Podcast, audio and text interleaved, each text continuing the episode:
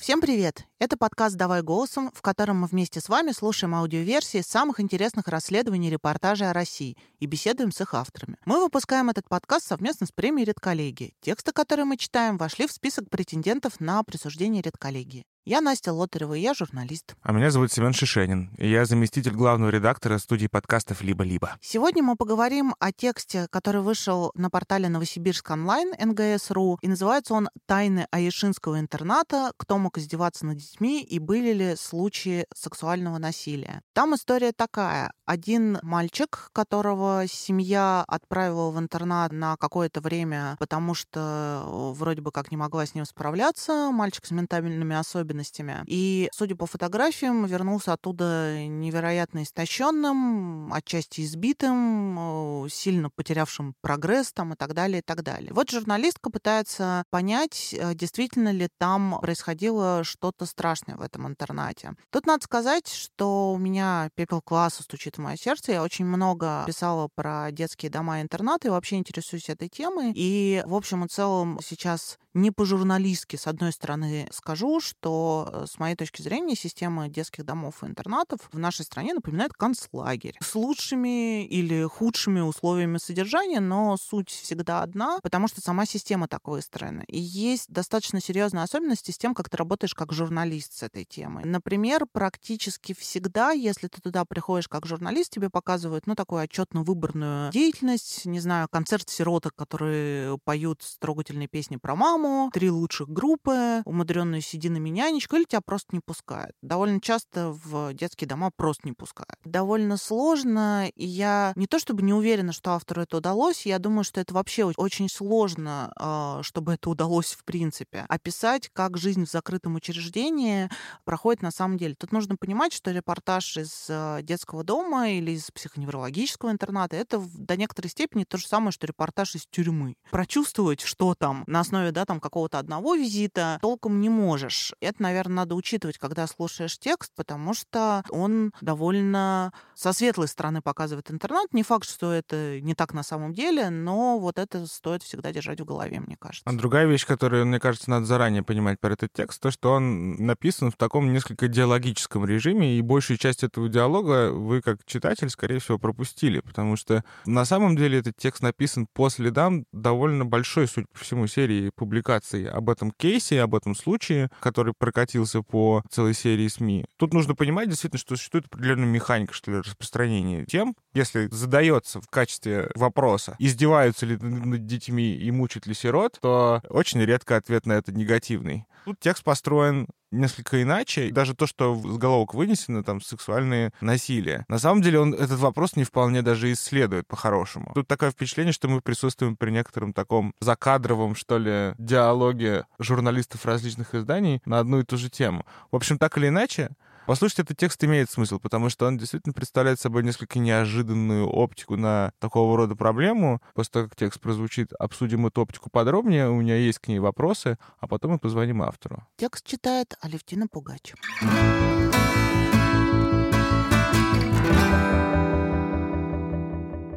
В начале года Аишинский дом-интернат для умственно отсталых детей обвинили в издевательствах над детьми. Родственники 18-летнего Матвея, который год провел в интернате, показали фотографии мальчика до и после лечения. За это время он сильно похудел, до 38 килограммов. В некоторых местах кожа буквально обтягивала кости. Также на теле виднелись ссадины и кровоподтеки. Вслед за этим СМИ стали публиковать анонимные истории об издевательствах и сексуальном насилии над другими детьми в этом доме-интернате. Следственный комитет возбудил уголовное дело, а в рабочий поселок станционный Аишинский с проверками нагрянули чиновники разных уровней. Возле покосившегося четырехквартирного дома в деревне Пятково Кемеровской области журналистов встречает немолодая женщина с усталым взглядом и в наспех накинутой на плечи шубе. Это Ольга Пижина, мать семерых детей. 18-летний Матвей — самый старший. И единственный, у кого диагностирована умственная отсталость. В Пятково семья переехала недавно. Раньше они жили в селе Долгово Новосибирской области, но оттуда, как говорит сама многодетная мать, их выжили завистливые односельчане. Ольга сходу зачем-то начинает оправдываться, объясняя, почему ее сегодня не было дома в назначенный час. Вышла в магазин совсем ненадолго. Увидела, как к дому подъезжает чужая машина и сразу прибежала. Женщина переживает, что надо фотографироваться, а волосы взлохмачены из-за беготни. В дом журналистов не пускает, и Матвея показывать на отрез отказывается, мол, в интернете же есть фотографии. В начале разговора она объясняет свой отказ болезнью мальчика и строгим наказом врачей не подпускать к нему чужих людей. В конце беседы признается, что не покажет Матвея, потому что он сейчас пугается посторонних, и она не хочет его травмировать. Зато с улыбкой и какой-то гордостью в голосе Ольга хвалится недавним приездом журналистов «Пусть говорят». Говорит, что про их семью скоро целую передачу снимут. У Матвея много разных диагнозов. Их перечисление, а также анамнез занимает целый альбомный лист в выписке из амбулаторной карты. При рождении у мальчика было диагностировано перитональное поражение центральной нервной системы, в раннем детстве задержка психомоторного развития, синдром эмоциональной неустойчивости.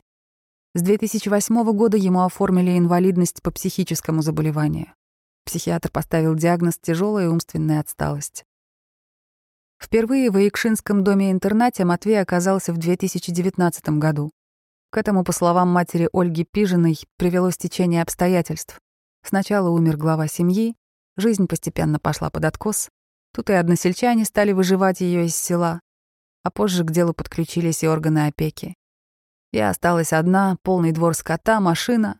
Ну, зависть у людей. Мужика нет, я одна живу, и у меня все есть, а у них нет, объясняет мать семерых детей. В этот же период Матвей начал убегать из дома.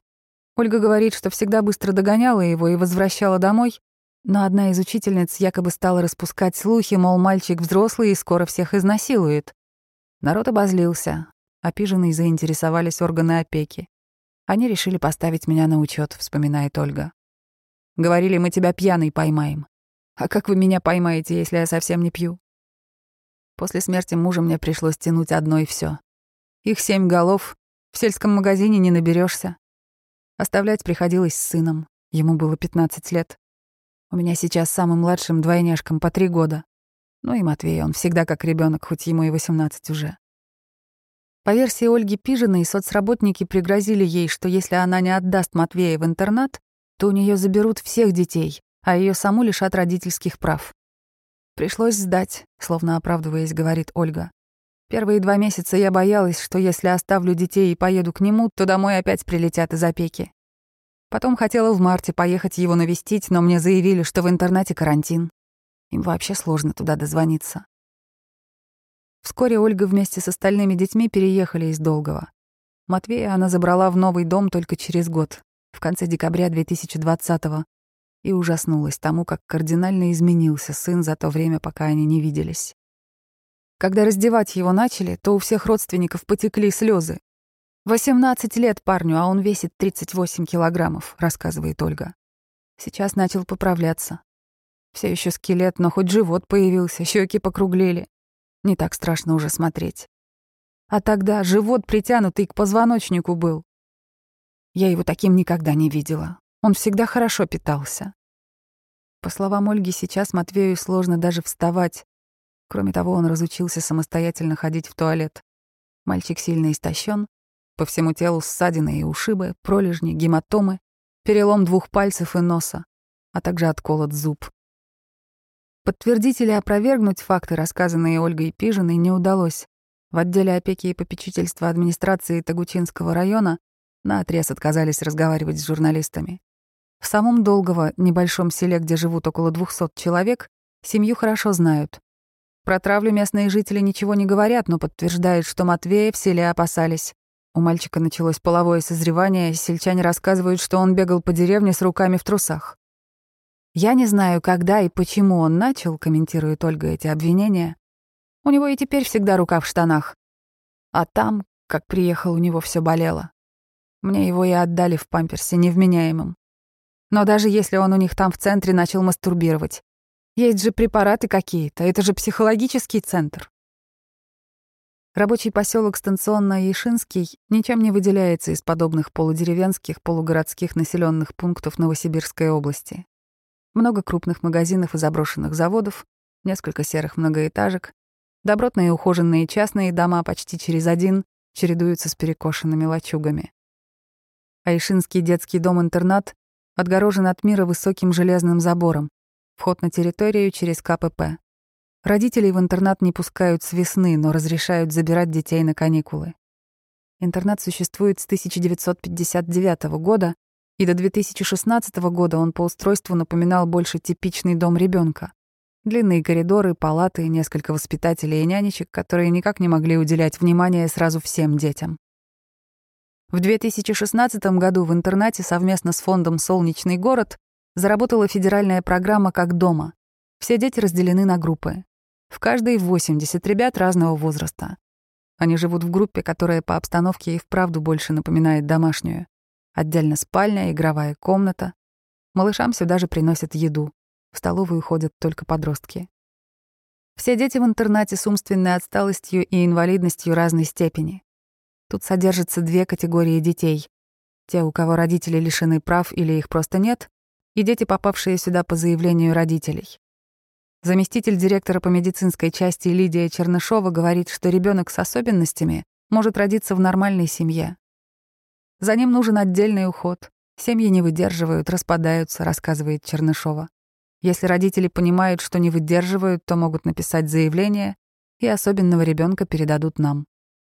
За одной группой присматривают две нянечки. Они живут тут вахтами по две недели, потом сменяются. Каждая группа живет в своей ячейке с оборудованием и игрушками. В течение дня все дети ходят на занятия по творчеству, в спортзал, работают с педагогами. Все ребята, несмотря на свои диагнозы, в обязательном порядке получают образование. Дети встречают незнакомых взрослых нестройными криками «Привет!», тянутся обниматься, просятся на ручки, показывают свои рисунки. Как думаете, если бы их у нас правда избивали, то они бы подходили к вам так спокойно, говорит директор интерната Игорь Милаев. Когда детей бьют, то дети сидят испуганные, а у нас они все очень контактные. Одна девочка сидит в стороне от других детей и тихонько перебирает игрушки. Мать отказалась от нее еще в больнице, как только узнала диагноз — умственная отсталость и эпилепсия. В четыре года ее перевели в Аишинский интернат. Первое время девочка бегала по комнатам, все время прыгала, Сейчас она стала спокойнее и уже интересуется игрушками. Девочка лет 12 катает коляску механическими движениями взад вперед. На окружающих не реагирует. Ее мать лишена родительских прав. Правда, сейчас она собирает документы, чтобы восстановиться в правах и забрать ребенка. Бывает, что родители не справляются, пишут отказ, потом возвращают ребенка, снова отдают. В интернете подчеркивают, что это не идет на пользу ни родителю, ни ребенку. В кабинете психолога-дефектолога Ирины Котенёвой сидит 16-летний подросток. Он монотонно перебирает камушки. У мальчика аутизм. Он часто совершает монотонные движения руками, может нанести себе травмы. С детьми из своей группы не общается. Его родители в разводе, папа часто приезжает, а мама недавно перестала. У нее другая семья, другой ребенок. Отец приезжает, но ребенок на родного человека реагирует слабо. Мальчик вообще практически никак не проявляет свои эмоции. К сотруднице интерната подбегает худенький мальчик, требовательно теребит ее за карман халата, непонимающе поднимает глаза на нее, потом опять заглядывает в карман. «Но не взяла бабушка конфеты, забыла», — говорит Лидия Чернышова и гладит ребенка по голове. «Маму мальчика недавно лишили родительских прав», — объясняет Чернышова. Да, она про него и не спрашивает. Отец умер, Бабушка часто звонит, но приехать к нему не может, старенькая. Вот он меня, видимо, с бабушкой перепутал. Лене сегодня исполнилось 18 лет. Она знает, что ее мама лежит в пансионате, а папа умер. Она мечтает уехать отсюда, стать танцовщицей и выйти замуж за мальчика, с которым училась вместе в школе. Он уже получил квартиру. Многие выпускники интерната, те, у кого проблемы со здоровьем не такие фатальные, потом создают семьи, Некоторые устраиваются на работу при интернате. Сотрудники интерната убеждают, что дети не скучают по родителям, им тут хорошо. Скучают только если их привозят уже в подростковом возрасте. Но видно, что это не так. Один мальчик бегает возле нянечки и все время спрашивает, когда к нему приедет отец. Его родители не лишены прав, но они к нему не едут. Только просят раз в месяц отправить фотографии сына. Пятнадцатилетний Вадим составляет аппликацию из мозаики. Говорит, что видел только маму, когда ему было 11 лет. Но на самом деле в этом возрасте он часто ездил на операцию в клинику Мишалкина. Там Вадим познакомился с семьей врачей, они его забрали под опеку, а через год поняли, что не справляются, и вернули ребенка назад. В памяти у Вадима осталась только приемная мама. Шестнадцатилетняя Алина живет в интернате с девяти лет. Родителей помнит, очень давно приезжали. Сейчас они общаются изредка по телефону, но девочка все равно скучает. Ее ровесник Андрей в интернате всего пятый год, до 12 лет он жил с родителями. Отец приезжает, когда у него есть на это время. Мама приезжать перестала. Но у Андрея есть ее номер телефона, он звонит и пишет. Мама иногда отвечает. Мальчик говорит, что скучает 50 на 50. Тут есть чем заняться, на творчество ходим, обувь шить. Самая тяжелая группа — это отделение милосердия. Там находятся маленькие дети с ДЦП. Им всем нужен постоянный уход и внимание. В комнате мягкий палас. Десять очень разных по развитию детей катаются по паласу, пытаются ползать и играют с игрушками. Их объединяет только то, что никто из них не может ходить самостоятельно. Крохотная девочка с тоненькими ножками просится на руки, цепляется за одежду, громко плачет и кричит, когда приходится уходить. Трое детей лежат на кроватях. Их забирают только на процедуры. Прогнозы у этих ребят неутешительные. Скорее всего, они никогда не встанут. Один мальчик дышит через трубочку, у другого зондовое питание. Нам готовы показать каждого ребенка в любой группе. Видите где-нибудь пролежни? А хоть один синячок или царапинку, спрашивают сотрудники интерната. Все дети чистые и ухоженные дети, без гематома царапин но слишком доверчивые, открытые и нуждающиеся в любви. До карантина в группах работали воспитатель, помощник воспитателя и нянечки. Еще приезжали волонтеры.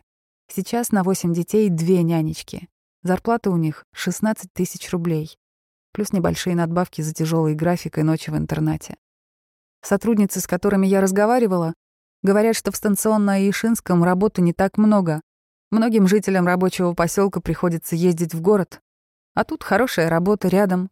Где-то надо работать, вот и работаем. Улыбается грузная женщина, машинально поглаживая пятилетнего ребенка, сидящего у нее на коленях. У меня мама всю жизнь тут отработала. Две сестры тут работают. Семья скучает, конечно, но ждет. Морально тяжело, потому что одни спокойные, другие балуются, психуют. Надо к каждому найти подход, каждого успокоить.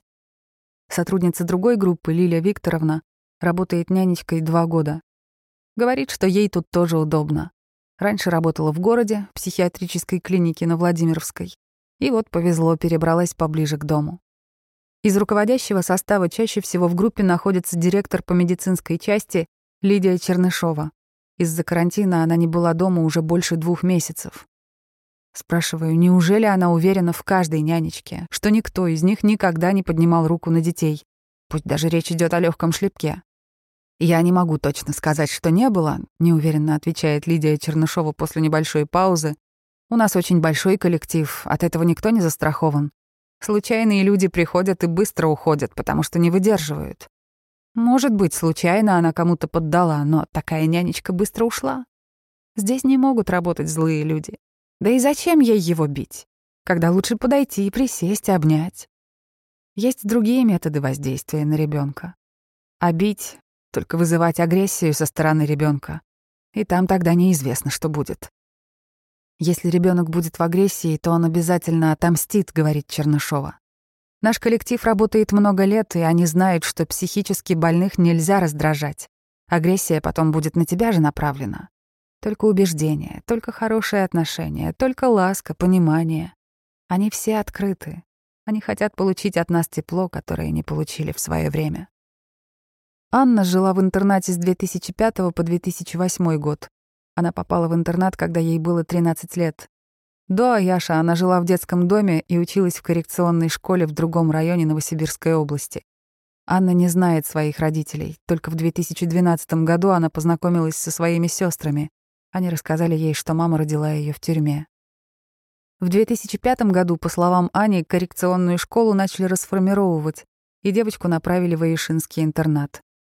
Почему ее отправляют именно туда, в дом-интернат для детей с умственными отклонениями, подростку не объяснили. Только через несколько лет директор школы, в которой она училась, рассказала, что в Аяш Аня попала из-за того, что была агрессивной. У нее были проблемы с психикой. В детстве и подростковом возрасте бывало, что я дралась, плакала, психовала, если мне что-то не нравилось. Но если воспитатели в коррекционной школе нас били скакалками и в трусы совали крапиву, как ты психовать не будешь? А школу-то я всю догоняла, вспоминает девушка. В 16 лет Анне удалось доказать свою дееспособность и покинуть Айшинский интернат. После этого она доучилась в коррекционной школе, затем окончила училище, вышла замуж и родила ребенка. Несмотря на это, Анна до сих пор боится, что кто-то из старых знакомых по Аяшу узнает ее, поэтому попросила не раскрывать своего имени. Не скажу, что мне там нравилось. Бывало, меня в холодную ванну опускали, когда я психовала, вспоминает девушка. Заставляли мыть ванну няням, воровали постельное белье, подарки новогодние отбирали. Дети не доедали. Няни приходили, могли по голове ударить, били скакалкой, помню, с красно-зелеными ручками. «Это ад целый», — говорит Анна. После того, как Анна уехала из Аишинского интерната, она узнала, что со сберкнижки, на которую приходила ее пенсия по инвалидности, периодически снимали деньги. Девушка утверждает, что за все время жизни в этом интернате она ни разу не снимала денег со счета, да и сберкнижки не видела. Сама сберкнижка, по словам девушки, потерялась. Прошло уже больше десяти лет, и она не сможет ее предоставить, чтобы как-то подтвердить свои слова. Дмитрий жил в интернате с 1997 по 2011 год. Два года назад он получил дееспособность. Сейчас он живет на социальной квартире, учится быть самостоятельным. Пока не работает. Про себя говорит дед Домовский. В Ишинский дом-интернат Дмитрий попал в 4 года. Выпустился оттуда в 2011 году. Долго жил в филиале интерната для недееспособных совершеннолетних. С домом-интернатом у Димы много приятных воспоминаний. Там он начал заниматься музыкой и спортом, было много побед в вокальных конкурсах. Еще делал разные аппликации, поделки и участвовал в разных конкурсах внутри самого интерната. Когда спрашиваю, обижали ли его там, Дима как будто внутренне сжимается и бросает короткое «было и такое». Рассказывает об этом неохотно. «Бывало, няня обижали, бывало, дети старшие», — вспоминает молодой человек. Так не всегда было, но в каком-то деле все равно так происходило. Бывало, то толкнут, то водой обольют, то еще что-нибудь. Потом старших увезли, стало полегче. Няни могли ладошкой ударить, по-всякому могло там быть. С интернатовскими Дима продолжает общаться. Сейчас у него есть мечта — устроиться туда на работу, на легенькую. Но с сотрудниками интерната он пока об этом не говорил, стесняется. «Я хочу воспитателям помогать», — говорит Дмитрий. «Я с самого детства мечтал помогать, пользу какую-то приносить. По информации Министерства труда и социального развития Новосибирской области, за все время существования интерната там был сделан только один аборт в 2017 году. Девочке было 17 лет, и все произошло по согласию. Эту девочку зовут Люда, и мы встречаемся с ней недалеко от интерната. Именно девочка. Как-то по-другому Люду сложно назвать. Она кажется слишком простодушной и простоватой, из тех, кто любую ерунду принимает за чистую монету. Люда с детства мотается по детским домам, родителей не знает, только брата. Он сейчас отбывает срок. В первый детский дом они попали вместе, но их разделили. Девочка рассказывает, что сначала она дружила с Андреем, в 17 лет ее забрали в Аишинский дом-интернат, там она стала дружить с Колькой. Все было по-настоящему, они любили друг друга. Забеременела, но я ребенка не хочу. Мне предложили поставить спираль, посоветовали. И вот, бесхитростно вспоминает Люда. Девочка не помнит, чтобы в интернате ее кто-то бил или обижал. И в первой школе, и в Аяше, и в швейном техникуме, откуда Люду выгнали, и сейчас вокруг нее всегда были мальчики. Но замуж и детей она не хочет. «Зачем мне дети? Я сама ребенок, говорит Люда. Когда воспитанникам дома-интерната исполняется 18 лет, то есть два варианта их дальнейшей жизни. Они могут получить дееспособность и жить самостоятельной жизнью, или они остаются недееспособными и живут в филиале интерната для совершеннолетних. Кирпичное двухэтажное здание расположено в нескольких километрах от дома-интерната. Там живут 150 ребят, которых взрослыми можно назвать только по возрасту. После скандала с 18-летним Матвеем некоторые СМИ написали о сексуальном насилии над девочками в интернате и массовых абортах. Те, кто распускали эти слухи, никогда у нас не были. Они не знают, как у нас все устроено, рассуждают сотрудники дома-интерната. Это просто невозможно, чтобы взрослые и совершеннолетние мальчики насиловали несовершеннолетних девочек. Они живут в разных зданиях. Девочки и мальчики живут отдельно, по несколько человек. В комнатах обычная мебель, телевизоры, компьютеры. Всю пенсию по инвалидности утверждают в доме-интернате, отдают самим ребятам. Они могут тратить деньги на свое усмотрение. Некоторые ребята работают, но не все. Меня оставляют наедине с любой из девочек. Задаю им прямо вопрос про аборты и попытки изнасилования. В глазах некоторых вижу непонимание. Некоторые пересказывают историю Люды. Маша с Сережей встречаются уже почти три года. Они мечтают выйти из интерната и пожениться. Но пока не могут доказать дееспособность. Сергей не ориентируется ни на местности, ни во времени. Маша подробно рассказывает, какие он ей подарки делает. Что-то откладывает с пенсии, иногда на работе угостят шоколадкой, Обязательно принесет ей. Мы нормально дружим, не ругаемся, объясняет невеста. Сколько дружу, я не даюсь пока, потому что понимаю, что пока нельзя. Проблема гендерных взаимоотношений в доме-интернате все таки есть. Умственная отсталость, объясняют педагоги, работает либо в сторону асексуальности, либо, наоборот, повышает либидо. Последнее, как утверждают в интернате, и произошло с Матвеем. Педагоги объясняют, что мальчика в 17 лет забрали из семьи, где он привык жить и все делать по-своему. Ребенок не мог понять, почему его забрали из привычной обстановки, и целый год прожил в состоянии стресса. У него наступило половое созревание, он не понимал, что с ним происходит, говорит Лидия Чернышова. Никому не доверял, у него было состояние испуганного зверя. Он не понимал, что произошло. Он постоянно держал руку в трусах, то есть мастурбировал на глазах воспитателей и других детей. Он садился, упирался о кровать и ногами бился о край кровати.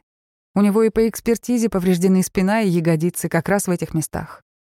Педагог добавляет, что в это же время мальчик переболел бронхитом, вытянулся на 10 сантиметров. Из-за стресса и гормональных сбоев в организме, по версии интерната, он плохо ел и не добирал мышечную массу. В доме-интернате говорят, что Матвей не единственный, кто был у них с такой проблемой. Недавно отсюда в психиатрическую больницу перевели подростка, который во время полового созревания сам себя калечил. В основном мальчишки отстают в развитии, они даже не думают про секс, говорит Лидия Чернышова.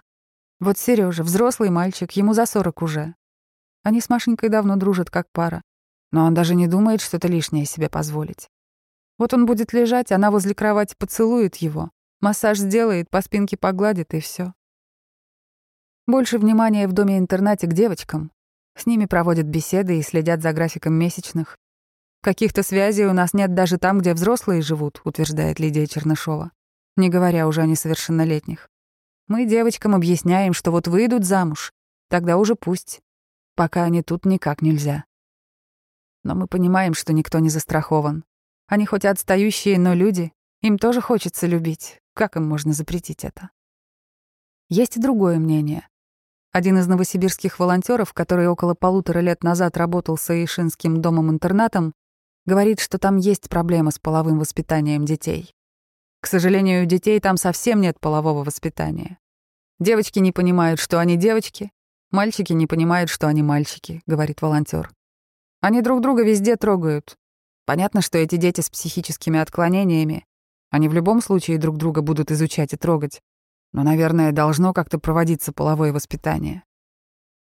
После скандала и обвинений в издевательствах над детьми коллектив дома-интерната опубликовал открытое обращение. Авторы письма подчеркивают, что выражают возмущение публикациями средств массовой информации, которые наносят необратимый ущерб репутации учреждения, а информацию о нарушении прав детей называют недостоверной. 20 января Аишинский детский дом-интернат подал иск о защите деловой репутации на издание sib.fm. Эм. Кроме того, учреждение направило заявление мировому судье о привлечении сайта к уголовной ответственности по статье «Клевета». В соцсетях появился хэштег «Защитим Аяш», а в социальной сети ВКонтакте создали группу «Я была в Аяше, мне есть что сказать». Там люди делятся своим положительным опытом нахождения в Аишинском интернате. Пост в поддержку опубликовала и Алена Трофименко. У Алены трое детей, оба проходили реабилитацию здесь с 2016 года. Из-за карантина реабилитацию, которая длилась курсами, в интернате приостановили, поэтому в 2020 году им не удалось туда попасть. Мы ждем с нетерпением, когда откроют и возьмут нас для дальнейшего прохождения, говорит Алена. Обвинениям я не верю, считаю, что это бред. Интернат очень хороший. Дочка была в лагере, утром привозила, вечером я ее забирала. Она всегда была сытая и чистая. Всех детей, по словам женщины, кормили одинаково. А воспитанники, которые находились в интернате без родителей, всегда были причесаны, заплетены, опрятно одеты, улыбались. Об изнасилованиях в интернате Алена не слышала, но признается, что проблема полового воспитания особенных детей действительно существует. Оксана Кинжибалова, еще одна мама, выступившая в защиту Аишинского интерната, ее дочери Даше 6 лет, но девочка не говорит и плохо ходит. У нее редкое заболевание — синдром Ретта. Им заболевают только девочки. Одна девочка на 10-15 тысяч. Но нам попался этот несчастливый билет, улыбается Оксана. Оксана вспоминает, что беременность проходила абсолютно нормально. Даша родилась в срок и до двух лет развивалась с небольшими задержками, но в целом нормально. Сначала мама и бабушка объясняли задержки тем, что ребенок ленится, но ближе к году забили тревогу. Тогда их семья еще жила на Алтае. Там, по словам Оксаны, совсем не было специалистов. Они прошли всех, кого могли, и поехали в Новосибирск. Уже тут Даше поставили окончательный диагноз — синдром Ретта.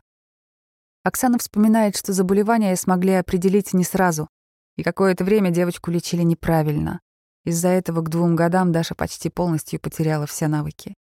Потихоньку начали выкарабкиваться, искать реабилитацию, потому что никто не рассказывает, куда можно поехать.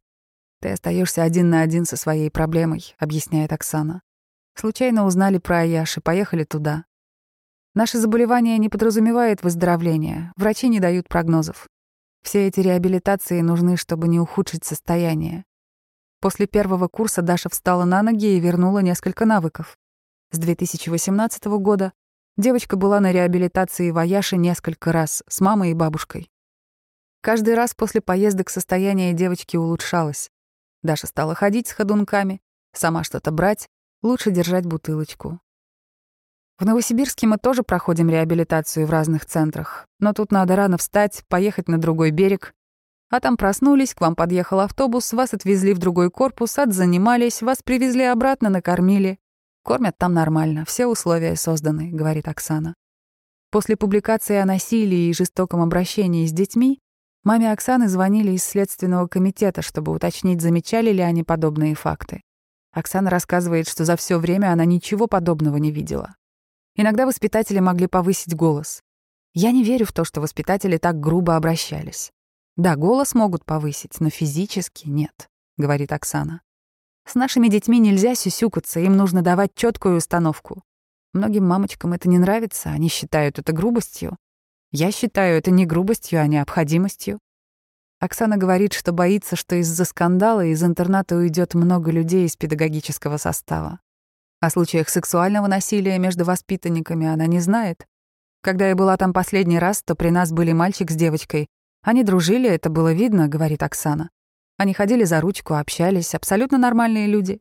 Чтобы кого-то тащили насильно или совершали какие-то действия, мы этого не видели. Дочери Натальи Ковальковой 17 лет. Женщина рассказывает, что дочка выглядит на 10 лет, не разговаривает и не может сама есть. В Аишинском интернате она живет с пяти лет. Наталья говорит, что за это время интернат сильно изменился. В корпусах сделали ремонт, построили бассейн, появились программы реабилитации. Женщина объясняет, что из-за заболевания ее дочь не может понять, чего от нее хотят другие дети. В интернате же, по словам Натальи, другие родители не сторонятся особенных детей. Поэтому у ребенка больше шансов на социализацию. Тем не менее, в разговоре она упоминает, что есть некоторые проблемы. В учреждении не хватает сотрудников. Бывает, что на большое количество детей остается только одна няня. Первые полтора года в интернате дочка Натальи почти не ела, сильно похудела и тосковала по маме, хотя та приезжала к ней каждые два дня.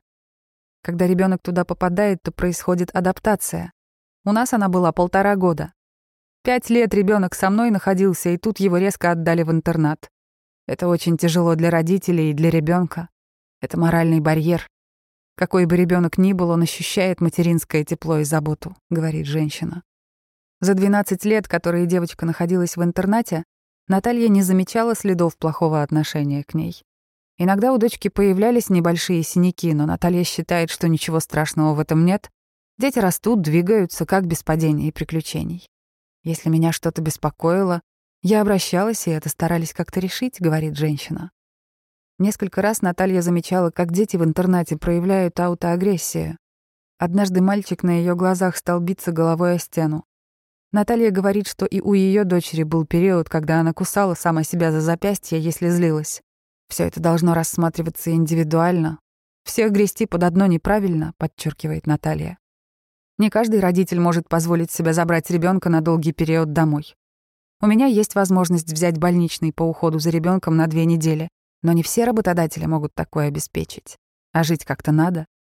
Когда детей отправляют в интернат, это жизненная необходимость, а не потому, что родители какие-то плохие, считает Наталья. Психотерапевт Ирина Ширяева объясняет, что проблема полового созревания детей с нарушениями интеллекта есть практически во всех домах-интернатах, в том числе для взрослых. Это вполне естественно, и здесь, я думаю, какого-то особого воспитания среди детей проводиться не может. Здесь очень сложно что-либо делать вообще. У таких детей тоже есть свои потребности, и какими-то жесткими мерами здесь не возьмешь, говорит Ширяева. В первую очередь это внутренняя работа учреждения. Должна быть поставлена работа с персоналом. Досуг детей должен контролироваться. Зависит и от уровня интеллекта детей. С теми, кому доступно образование, конечно, нужно проводить какие-то беседы, но есть и очень тяжелые дети. Особым детям в период полового созревания, по словам врача, важно проводить время на улице, заниматься физкультурой и формировать навыки ухода за телом. Больше десяти лет с интернатом сотрудничает детский благотворительный фонд «Солнечный город». Директор фонда Марина Аксенова рассказывает, что до пандемии представители фонда приезжали в Аишинский дом-интернат около двух раз в месяц. За это время, по словам Марины Аксеновой, никаких фактов жестокого обращения с воспитанниками замечено не было. В 2007 году там была ситуация, когда реально нарушались права детей в этом учреждении. Это стало известно журналистам, разразился огромный скандал, говорит Аксенова. В это время как раз пришла Любовь Николаевна Присмакина. Она приняла кадровые решения, стали происходить изменения в лучшую сторону. Об этой ситуации стало известно бизнесменам, которые впоследствии основали «Солнечный город», создали его именно после того, как побывали в Аяше, увидели ситуацию и решили, что нужно системно помогать. Поэтому у нас с Аяшем очень глубокая связка, говорит директор фонда. В 2019 году у Аишинского детского дома-интерната сменился директор. Сейчас учреждение возглавляет Игорь Милаев. По словам Марины Аксеновой, Аишинский детский дом-интернат — единственное учреждение подобного типа для детей с особенностями развития в Новосибирской области. Фактически, это было первое учреждение, в которое я попала в качестве руководителя солнечного города. Тогда для меня это было очень болезненно, вспоминает директор фонда. Больше всего меня поразило количество детей, их было очень много. До сих пор я уверена, что это неправильно такое большое количество детей в одном месте. Я считаю, что таких учреждений не должно быть, они должны быть разукрупнены, потому что очень сложно уделить внимание каждому ребенку, когда их больше 10-15 в группе. Марина Аксенова объясняет, что одна из особенностей нынешнего общества — изоляция детей с ограниченными возможностями. Для нормальной социализации детей с особенностями развития нужна инклюзия, которой в России пока нет. Аяш — это тоже один из инструментов создания изолированного общества, что, на мой взгляд, не есть правильно. Обществу глупо отрицать, что такие дети рождаются. Это неправильно по отношению к семьям, родителям и детям, говорит Аксенова. Обязанность государства все таки не содержать таких детей в интернатах, а делать так, чтобы их воспитание в семье не отличалось от воспитания в семьях обычных детей. Когда это случится, отпадет потребность в таких учреждениях, уверена директор фонда. Вместе с фондом в интернате работают инициативы, направленные на социализацию детей. Один из них — проект «Как дома», который существует четвертый год. Как указано на сайте, проект связан с модернизацией внутренней работы интерната. Детские группы обустраивают из казарменных в семейные, сокращают количество детей на одного взрослого, обучают персонал принципам заботы с уважением и многому другому. Как раз об этом мы и рассказывали в нашем репортаже. Если бы мы вскрыли факты жестокого обращения с детьми, то никогда бы не молчали. «Я за то, чтобы людей не обвиняли огульно», — говорит Марина Аксенова. Если есть факты подтвержденные, то в них должны разбираться компетентные органы. Специалистам в учреждении никто не помогает же особо. Все что-то от них требуют, но при этом помощи они дожидаются нечасто. Я знаю, что сейчас переживают Любовь Николаевна и ее бывший заместитель. Не дай бог такое почувствовать кому-то. Из-за ситуации с 18-летним Матвеем Следственный комитет возбудил уголовное дело по факту оказания услуг, не отвечающих требованиям безопасности жизни и здоровья потребителей. По данным следствия, в период с 25 декабря 2019 по 29 декабря 2020 года Матвей находился на стационарном социальном обслуживании в Аишинском детском доме-интернате для умственно отсталых детей. В декабре 2020 года в результате оказания учреждением услуг, не отвечающих требованиям безопасности и здоровья, подросток получил телесные повреждения в виде множественных ушибов и ссадин на теле и конечностях. В доме-интернате прошли проверки Министерства труда и социального развития, которые не выявили каких-либо нарушений. Но следователи сейчас параллельно проверяют информацию о сексуальном насилии в интернате. Педагоги считают, что уголовное дело закроют, потому что никто из их сотрудников не применял физическое насилие по отношению к Матвею. Но имидж учреждения пострадал. «Соседи говорят, раз ты там работаешь, значит, ты такая же садистка», рассказывает одна из нянечек интерната. И на детей это распространяется. Слышать про себя такие гадости — это жестоко. Тем более, если ты знаешь, что не причастен к этому. У нас никогда никого не привязывали и не били. В интернате камеры видеонаблюдения установлены только в коридорах. В группах не положено. Но сейчас руководство интерната собирается вопреки правилам установить камеры везде, чтобы обезопасить себя. Но главная проблема аишинского интерната в новых реалиях — это не бесчисленные проверки, уголовное дело или слухи, а проблемы с персоналом. Нянечки стали массово отказываться от работы здесь. Вот сейчас она уйдет, сменится и больше не зайдет к нам говорит Лидия Чернышова, закрывая дверь одной из групп на первом этаже. Такая атака идет. Они оставили семьи, чтобы ухаживать за теми, за кем никто не хочет ухаживать. Мне вот стыдно сейчас выйти отсюда. Лидия Чернышова плачет, потом вытирает слезы и отказывается продолжать разговор на эту тему.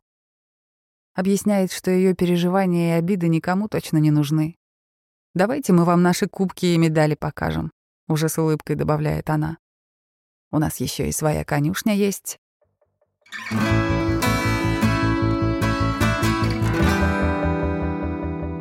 Мы послушали текст, который вышел на портале Новосибирск онлайн. Еще раз назову его «Тайна Аишинского интерната. Кто мог издеваться над детьми и были ли случаи сексуального насилия». Что ты о нем думаешь, Семен? Первое впечатление — это то, что текст на самом деле более-менее, хотя выдержан вроде бы так интонационно, в нейтральных тонах, на самом деле, конечно, текст восстанавливающий, что ли, репутацию несправедливо оболганного заведения. Так, по крайней мере, он выглядит. Конструкция в этой, в этой связи, э, кажется, определяет в значительной степени оптику на героев, которые там есть, потому что вот у нас есть очень подробный и очень человечно пройденный этот самый интернат, подробно описанный во всех его положительных сторонах. Есть отдельные кейсы людей с отдельными опытами нахождения в нем. Конкретно их там сколько, три, да? Три, и мне это, кстати, очень нравится, что они нашли кого-то, кто как раз не подвластен интернату и может высказать свое какое-то суждение. Возможно, это не встроено так в нарратив, э, как ты любишь, но что эти мнения есть, и они несколько смазывают этот блистательный образ интерната, мне скорее нравится. Ну, я бы сказал, что я, безусловно, люблю, когда куски нарратива все-таки связаны друг с другом, но моя здесь претензия несколько в другом. А у меня остается впечатление, что работа с героями, которая была проделана, несмотря на то, что это очень удачный действительно выбор героев, она была проделана немножко формально. Иными словами, там есть герой, который, ну, в общем, произносит одну реплику, а, более-менее о своем опыте в детском доме, и такое впечатление, что хорошо с ним не поговорили. Девушка которая рассказывает о случаях серьезного насилия, довольно серьезного абьюза со стороны воспитателей, там стоит, в общем-то, более-менее одна. И у меня возникает некоторый вопрос, что, в общем и целом, интонация текста оправдательная в адрес детского дома, а разговоры с другими героями сделаны в значительной степени для того, чтобы это выглядело как добросовестно проделанная журналистская работа. И она действительно проделана добросовестно, но вопрос в том, что место в нарративе у этих героев абсолютно служебное, они могут стать в этом тексте в любом месте, Если посмотреть на этот текст тоже внимательно, то, то как бы ничего в нем не изменится, если их оттуда выкинуть, потому что они никак в него не вшиты. И такое впечатление, что, что существует немножко для галочки. Больше хотел поговорить с автором о том, собственно говоря, какая картинка сложилась у нее в голове. Ну, давай позвоним Алене Истоминой и поговорим с ней об этом. Алена, здравствуйте, это Настя. Здравствуйте, Семен. Здравствуйте. Вы криминальный журналист на портале Новосибирск онлайн, и при этом у вас статья про возможные случаи насилия в Аишинском интернате. Немножко все-таки в сторону, да, там довольно специфическая тема детских домов. Как она к вам попала? А мы ожидали, что текст будет совсем немного про другое. Это была совместная работа с моей коллегой, с Машей Вьон. Я выполняла репортажную часть, а она, ну, ну работу с места, там, позвонить, что-то узнать. До поездки в этот дом-интернат, мы вообще думали, что там действительно все очень-очень плохо, там э, действительно издеваются над детьми. Мы вообще не ожидали, что меня даже туда пропустят. И ехала я туда с настроем там, найти всех, разоблачить. Когда я туда приехала, я э, увидела действительно очень-очень много проблем э, в этом интернате, но проблем больше не про жестокость людей, а скорее всего проблем каких-то социальных именно самого интерната. Ну вот вы представляете, во-первых, как мне кажется, но это лично мое мнение, что все-таки дети, они вообще не должны воспитываться в домах-интернатах, да? А вторая, это то, что бедные нянечки работают зарплатой, вот представляете, у них правда зарплата 16 тысяч, а они там сидят по две недели недель. Да хорошо, представляю, да, потому что сейчас же все эти меры с пандемией, когда они не могут выезжать, в общем, во всех сейчас таких учреждениях работают сменами. Я вот что хотела угу. спросить. А, а с вами, когда вы ходили и разговаривали с нянечками, с детьми, с вами начальство интернатское ходило? Конечно, ходило. И я думала, что это, ну, будет как обычно, когда ты едешь куда-то, что за тобой будут прям смотреть, тебя будут никуда не выпускать. Но я спокойно могла куда-то отойти наедине с, э, ну, там, с ребенком, там, кто-то спросить тихонько. Меня никто не держал за руку. А на согласование просили потом? Нет. Интересно. Мы не отправляем текст на согласование. Я бы никогда на такое не пошла. Я просто довольно много работала по детским домам, и пускай угу. они обычно тяжело, и поэтому это как-то даже удивительно в пандемию, как это все происходит, что они на это пошли. Я думаю, видите, это как раз-таки из-за того, что про них начали очень-очень много писать. После того, как тетя Матвея, даже там же вот эту всю волну подняла даже не мама, а тетя Матвея, Матвей, и какое-то очень даже долгое время журналисты общались только с тетей. Мама там были какие-то непонятные проблемы с телефоном, то еще что-то. После этого пошло очень-очень много публикаций про то, как там все плохо. Ряд изданий даже написал про то, что там совершеннолетние дети насилуют несовершеннолетних. Я думаю, что это была просто попытка защититься я на свое удивление поняла, что я первая, кто попросил э, вот, ну, официально прийти к ним просто прийти и посмотреть, как там все на самом деле происходит. Тем не менее, такое у меня все равно остался, что ли, некоторое недопонимание вокруг э, того, как текст угу. скорее даже сконструирован, что ли. Но, типа, вот есть этот мальчик, у которого действительно очень сложное, девиантное, как говорят, хотя, наверное, это уже неправильный термин по, по нынешним меркам, поведение, и, угу. и у него все очевидные со стороны следы того, что с ним все-таки обращались плохо. Но даже если допустить, что он сам себе нанес эти ссадины, как бы колено, которое присутствует в фотографии одного колена, в общем, довольно четко указывает, что это не то чтобы проблема быстрого роста. И как бы ребенок какому-то абьюзу подвергался. Но это как будто бы оставлено в, в стороне. Я просто не очень понял, как вы сами для себя эту историю реконструируете, потому что у вас есть, с одной стороны, одна картинка, есть, а с другой стороны, то, как это объясняет воспитатели. Я как бы объяснение мнение воспитателя звучит крайне неубедительно. Ну, типа, вырос и, и ударился, и вот поэтому он так выглядит. Как для вас это все складывается в картинку единую? Смотрите, у меня же нет задачи, э, как журналиста, вообще докопаться, вот прямо сказать, что вот это вот плохой человек, вот это хороший человек.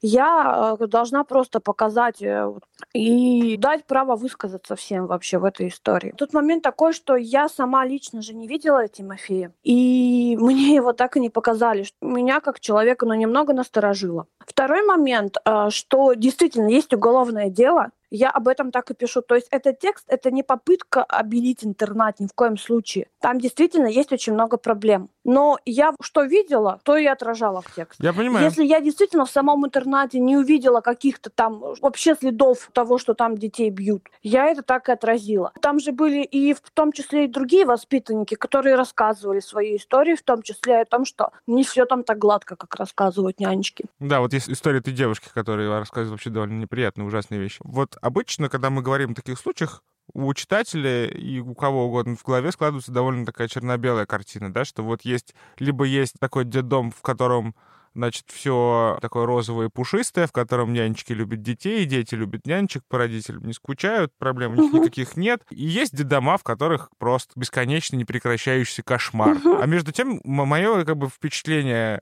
от российской реальности даже, наверное, в целом, такое, что, как правило, как бы картинка серая. То есть обычный детдом — это место угу. довольно суровое и жестокое, в нем часто работают люди совершенно немотивированные тем, чтобы хорошо заботиться о, детях, о детях, а мотивированные угу. отсутствием работы в регионе. И, в общем, если дети не тяжелые, то их, может, и не бьют. А если ребенок тяжелый, сложный, требующий настоящего профессионального какого-то подхода, то вот он в результате подвергается буллингу. Знаете, я думаю, меня такое сложилось, мое сложилось такое впечатление, что, типа, вот, угу. может, и детдом нормальный, но детдом такой такой же нормальный, грубо говоря, как их деревня. Типа в деревне этого мальчика не любили, что он был странный. И, и в детдоме, наверное, тоже. Понимаю ваше стремление оставаться объективным и быть как бы ретранслятором различных оптик на эту проблему, но все-таки какая-то же у вас сложилась, наверное, картина этого мира. Не может же быть все-таки, что они там все такие беленькие, пушистые. Я вообще ни в коем случае никогда не делю мир на черное и белое. Я когда была молодой и наивной, я тоже думала, что я должна показать, вот эти люди плохие, эти люди хорошие. А сейчас я понимаю, что текст, в котором эти однозначно плохие, а эти однозначно хорошие,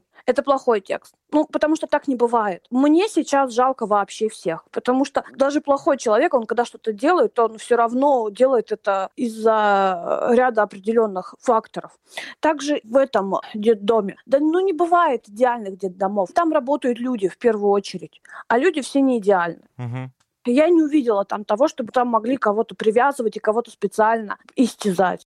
Я, кстати, еще думаю, что вам мальчика могли не показать. Там говорится, что к ним приехали, пусть говорят, обычно уважаемые сотрудники угу. Первого канала запрещают своим героям разговаривать подробно с кем-либо еще, мотивируя их или деньгами, что важно. Как раз, видимо, в тяжелом положении родственников Тимофея им все-таки не очень легко живется. Продюсеры Первого канала бывают слишком убедительны, то есть вам в том числе и поэтому могли не показать. Скажите, пожалуйста, а с этим интернатом не работают ли какие-нибудь благотворительные фонды, волонтеры? Волонтеры туда ходят? Да, вот моя коллега общалась с э, фондом «Солнечный город». Угу. Я видела там в тексте, но все-таки какое впечатление сложилось об их мнении, да, там, ну, то есть о людях тоже внешних, которые туда попадают? «Солнечный город» вообще целиком на защите этого интерната. Я встречала мнение среди как раз-таки волонтеров, что это очень хорошее место, нападают на него незаслуженно. Я находила там э, давние публикации про дом-интернат, где как раз-таки все с очень-очень такой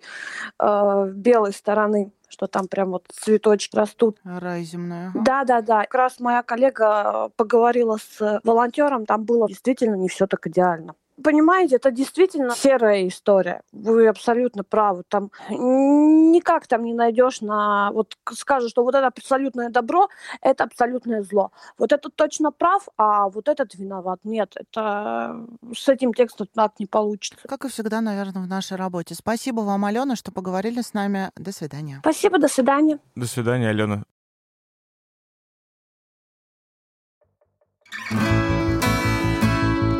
Поговорили с Аленой Истоминой, я так и не спросил про героев текста. А я хочу э, финально толкнуть важную идейную речь про детские дома. Я очень надеюсь, что вы дослушали до этого момента. Дело в том, что я прекрасно помню время, когда про детские дома практически не читали, не смотрели и не интересовали. Дело в том, что обычно обывателя, ну, у нас всех, и у меня, кстати, в том числе, до того, как я начала этим интересоваться, картинка про детские дома примерно одна. Там находятся детки, у которых э, погибли погибли мама и папа в автокатастрофе, сиротки, они там живут, а, в 18 лет они выпускаются, государство им почему-то дает квартиры, ну еще почему-то известно, что очень многие из них а, заканчивают свою жизнь неблагополучно, не очень понятно, как это происходит на фоне такого невероятного благополучия. Серьезно, довольно долго это была общая картина, никто не знал и не задумывался о том, что абсолютное большинство детей в детских домах по нашей стране, у них вообще-то есть родители кровные. Система у нас архаично выстроена плохо там, и так далее, потому что это нас не касается. Потому что вот э, если вы откроете этот текст на портале Новосибирск онлайн, а, вы увидите первое, что этот интернат стоит за таким забором, потому что у нас все интернаты, все детские дома, они за забором. Туда нельзя попасть. Мы никак с ними не соприкасаемся. Их жизнь, людей, которые там и работают, и особенно находятся, она, в общем, мало кого волнует. Надо сказать, что в последние годы, плюс-минус, в том числе и благодаря, в кавычках, таким криминальным историям, напомню, блестящий текст Жени Берга на «Медузе» вышедший «Дети, которые говорили странные вещи» про случаи многолетней сексуальной эксплуатации в интернате в Челябинске.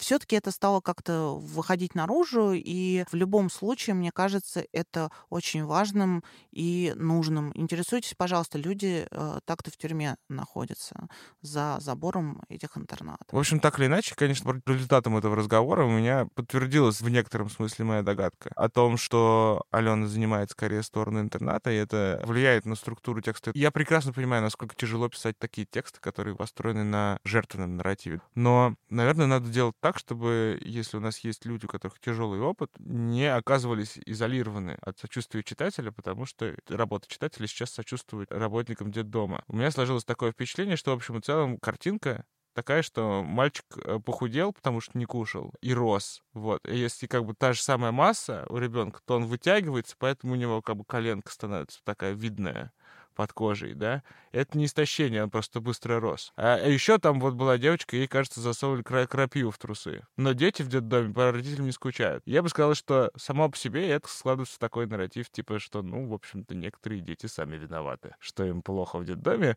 И я понимаю, что, скорее всего, Алена не имела этого в виду. И я должен был, наверное, спросить ее прямо. Что так у вас получается? Victim blaming, Алена? Не надо. Но это, наверное, в некотором роде урок редакторам такого рода текстов, которые должны видеть. Да, мне кажется, что эта история про очень добросовестно сделанную репортерскую работу, но некую недоработку, возможно, редакторскую. Ну, пожелаем и Новосибирску онлайн и Алене Истоминой успехов. Все равно эта тема очень важная и хорошо, что она поднимается. Они должны писать всегда. Всегда и читать тоже, даже если вам кажется, что вас это не касается. Извините, мне такой пафосный заход, не могу держать себя, когда речь идет про детдома. А с вами был подкаст «Давай голосом». Мы выходим совместно с премией «Редколлегия». Пожалуйста, ставьте нам звезды, лайки, рассказывайте о нас. Тогда, возможно, нас послушают еще какие-то люди, им это будет важно. А с вами была Настя Лотарева. И Семен Шишанин. Пока. Пока-пока.